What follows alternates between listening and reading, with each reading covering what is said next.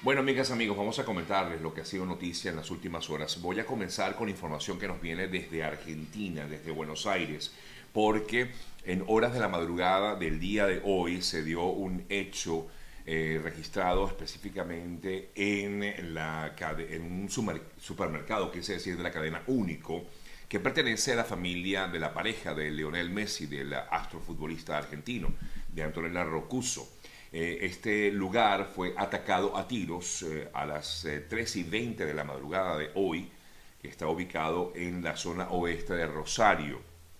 En el lugar se encontró un mensaje dirigido a el capitán de la selección argentina, Lionel Messi, y dice, Messi te estamos esperando, también dice este texto, King es narco, es narco, perdón, no te va a cuidar, dice este texto dirigido precisamente también en referencia al intendente de Rosario. De acuerdo a la información que en estos momentos se publica el portal Infobae, los responsables del comercio no habían recibido extorsiones en, horas previas a esta balacera, porque se hizo fue un tiroteo a las afueras.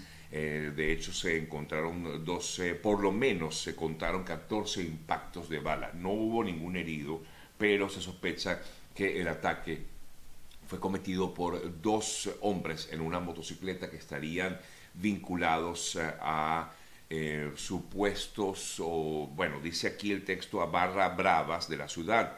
Al parecer, hace un mes, King cruzó públicamente a Miguel, eh, Miguel Ángel Russo por haber dicho que había jugadores que se negaban a jugar en Rosario por la inseguridad imperante. La causa ya está a cargo de un fiscal quien ordenó una investigación eh, al respecto. la crisis, pues que, mejor dicho, esta situación pues bastante delicada y que es una amenaza directa contra el eh, capitán de la selección argentina, el astro del fútbol, Lionel Messi, que como sabemos pues no vive en Argentina, pero sí gran parte de su familia. Y es lo que se ha vivido, o por lo menos es noticia, a esta hora de la madrugada, perdón, de la mañana, porque se dio en horas de la madrugada del día de hoy allá en Argentina. Bueno, amigas, amigos, revisamos otras importantes informaciones eh, destacadas en las últimas horas. Me voy a ir a Nicaragua.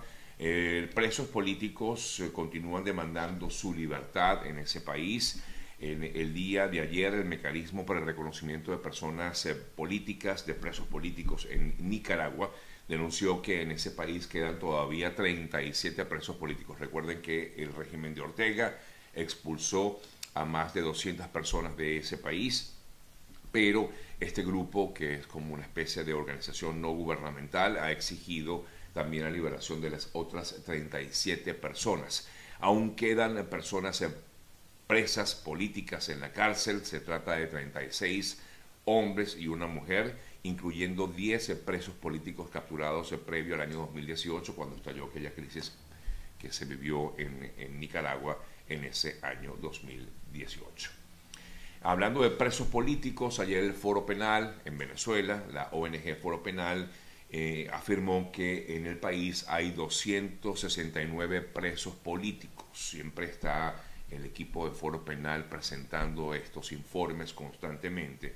En este caso informaba que de los 269 casos contabilizados, 256 son hombres, 13 mujeres y entre ellos hay 150 militares. Asimismo detalló que hay 115 eh, condenados y todavía unas 154, o el resto, pues 154 personas esperan todavía por una sentencia de un tribunal en Venezuela.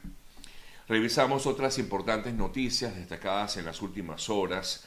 Eh, las autoridades panameñas eh, han reanudado el traslado de migrantes desde los albergues que se encuentran cerca de la selva del Darién en frontera con Colombia, hacia otros cerca de los límites de la frontera con Costa Rica, hacia el norte. ¿Por qué?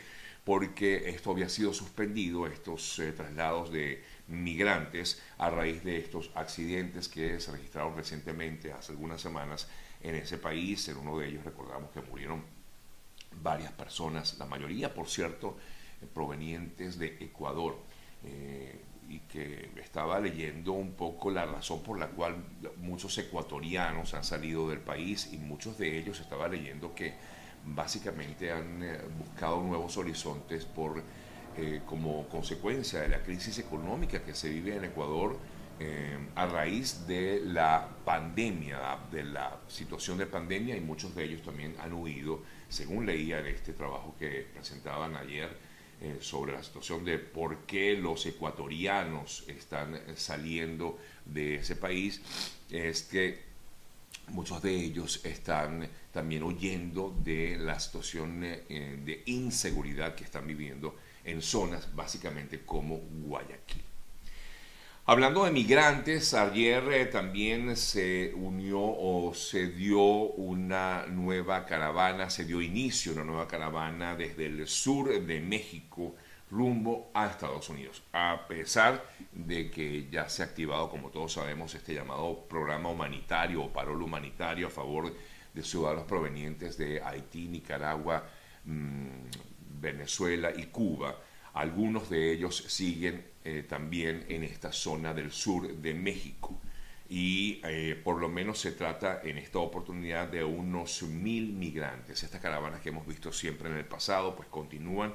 Y ayer se dio una nueva, o se dio inicio a una nueva caravana, según informaban, que saldrían eh, desde Tapachula, con destino hacia el norte. Se indica que este grupo de personas, la mayoría de ellos, eh, proviene precisamente de Haití y también hay varias eh, personas de Nicaragua, de Cuba, de Venezuela y de Ecuador. Es lo que, insisto, este grupo de personas provenientes de Ecuador, también hay personas de otras partes de Centroamérica como El Salvador, Guatemala y Honduras. Hablando de migrantes, yo estoy aquí ahorita con el tema de los migrantes porque hay varias informaciones. El Consejo de Nueva York anunció la iniciativa Bienvenido New York con una asignación de 2,2 millones de dólares en alianza con el sector privado para ayudar a organizaciones comunitarias eh, que continúen brindando servicio a los migrantes, es lo que exigen para que se les brinde algún tipo de protección y de ayuda económica, por lo menos a este grupo, para atender a las personas que están eh, migrantes que se encuentran en estos momentos en la ciudad de Nueva York.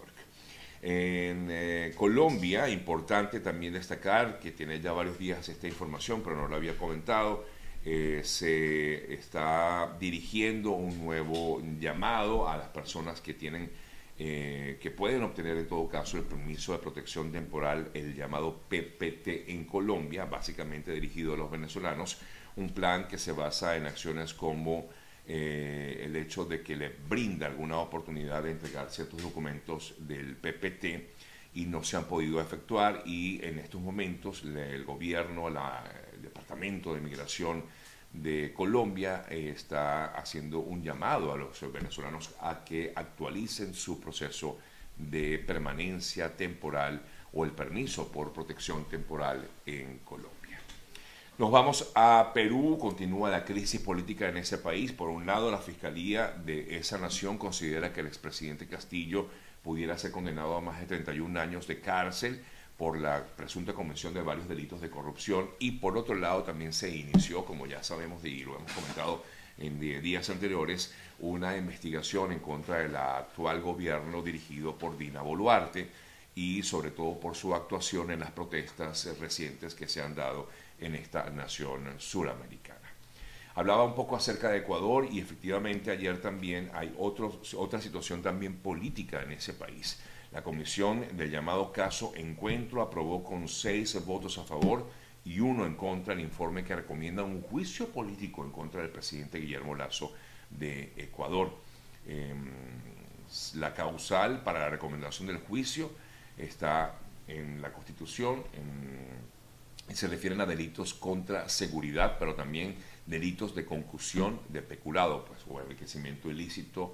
Eh, estamos hablando, en todo caso, que quieran acusarlo de algunos delitos de corrupción que habría cometido en el pasado el actual presidente de ese país, Guillermo Lazo. Hablaba al principio de lo que ocurre en Argentina o lo que ocurrió esta mañana, esta madrugada en Argentina, con esta situación que se dio en la ciudad de Buenos Aires o en Rosario específicamente. Y Argentina vivió un momento incómodo en el día de ayer porque hubo un apagón muy, muy fuerte durante varias horas que ya al parecer pues, fue solventado, pero hubo una falla eléctrica, una falla bastante fuerte, en, o digamos bien generalizada en Argentina, que provocó un extenso apagón que afectó gran parte del país, por supuesto incluyendo la ciudad de Buenos Aires. Según informaron fuentes de la Secretaría de Argentina, de Energía de Argentina, se registraron varias fallas en el sistema interconectado. Y entre tanto, Alberto Fernández, el presidente de ese país, eh, mientras estaba dando este apagón, él estaba em, insistiendo en que la justicia de su nación debería investigar a fondo el presunto atentado que vivió la vicepresidenta Cristina Fernández en septiembre del año pasado. Eh, hace seis meses estuvimos frente a uno de los episodios más desgraciados dijo como lo fue el intento de asesinato de la vicepresidenta eh, Cristina Fernández eh, de Kirchner. Y por eso ayer Alberto Fernández exigía a la justicia que profundice la investigación de ese hecho, que lo activara como el lugar esta investigación em, que daría en todo caso como resultado que supuestamente pues ella sí fue víctima de un atentado en su contra de Cristina Fernández.